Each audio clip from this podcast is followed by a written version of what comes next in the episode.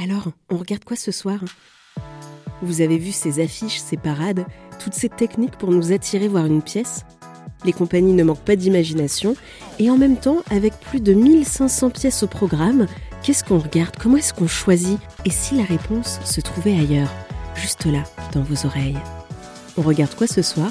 C'est le podcast du Festival d'Avignon réalisé par Linda Achour. Alors GR20 pour moi ça veut dire gros regret 2020. Kevin Brocheret, donc je suis euh, comédien et également humoriste on peut dire. Donc j'ai 30 ans, donc je suis chirurgien dentiste à côté, donc euh, absolument rien à voir. Marion Kless, j'ai 33 ans, donc je suis comédienne et humoriste, je travaille dans la pub. En fait je fais partie des 10% des gens sur cette planète qui chantent irrémédiablement faux. Cindy Arnaud, euh, je suis comédienne mais euh, je travaille aussi euh, à côté. Je vais présenter les humoristes qui vont défiler, ils sont sept, l'un après l'autre. Tout ce qu'on a entendu sur scène, c'est tout le temps basé sur votre vie Globalement, l'inspiration, elle vient de ce qu'on observe et de ce qu'on vit.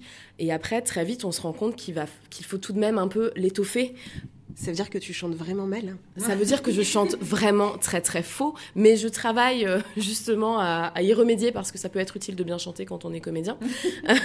mais non, c'est vrai. Après, c'est vrai que bah, moi, les anecdotes que je raconte dans ce sketch-là sont des anecdotes vraies. Euh, ce qui s'est passé avec ma, avec ma maman qui, m'a, qui s'est vraiment moquée de moi quand elle me faisait répéter, c'est vrai. Après, bien sûr, j'ai exagéré, elle m'a pas hurlé dessus comme ça. Mm. Bien sûr, on étoffe pour essayer de déclencher le rire parce que sinon, ça peut être des anecdotes trop quotidiennes être drôle. Est-ce que ça s'apprend euh, J'adore.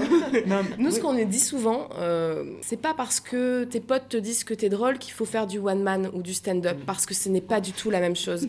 Passer de, un peu du petit clown euh, qui amuse la galerie en soirée à euh, être sur scène et défendre un texte, ça n'a absolument rien à voir. Des fois, une demi-seconde près euh, change, euh, change le profil de la blague et la réaction du public.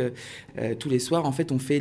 donc, il y a des sketchs qui tournent, mais il y a des fois des sketchs qui reviennent. Et le lundi, le sketch va cartonner.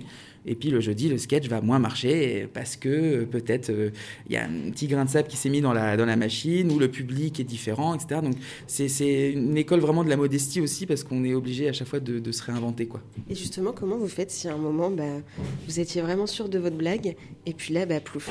On reste concentré sur le texte. Alors après, on peut aussi, euh, on peut aussi réagir avec, avec la non-réaction du public et ça peut être aussi très drôle. C'est une façon aussi d'improviser, mais on reste, voilà, on reste concentré, on essaie de s'en sortir. C'est quoi le sujet du quotidien sur lequel vous rêveriez de faire un sketch? J'ai une fascination euh, pour les couples, pour les, dynamiques de couple. C'est toujours les mêmes problèmes qui reviennent. enfin, je veux dire, j'ai vraiment l'impression que l'humain n'apprend pas. Euh, de ces erreurs, de, l'infidélité, euh, euh, de la tromperie, des disputes, des malentendus, des mensonges. Et ça, fait des. On en a fait des films, on en a fait des livres, on en a fait des contes, on en a fait des. Et pourtant, ça se répète. C'est autour des injonctions faites aux femmes, mais retourner un peu l'idée. C'est-à-dire qu'aujourd'hui, l'injonction, c'est plus effectivement d'être mince et belle, mais c'est et, de bien réussir sa carrière, etc.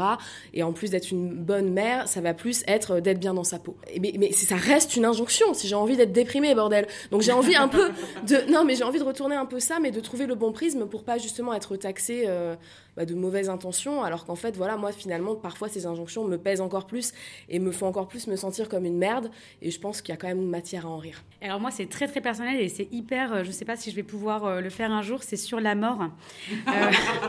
moi, j'ai très très peur de la mort. J'ai l'impression que je suis avec ma psy là, que, je vais commencer mon analyse. non, non, parce qu'en fait, paradoxalement, c'est ce qui me donne aussi de, envie de vouloir vivre, de vouloir rire. Et en fait, il y aurait quelque chose d'assez euh, thérapeutique. On regarde quoi ce soir?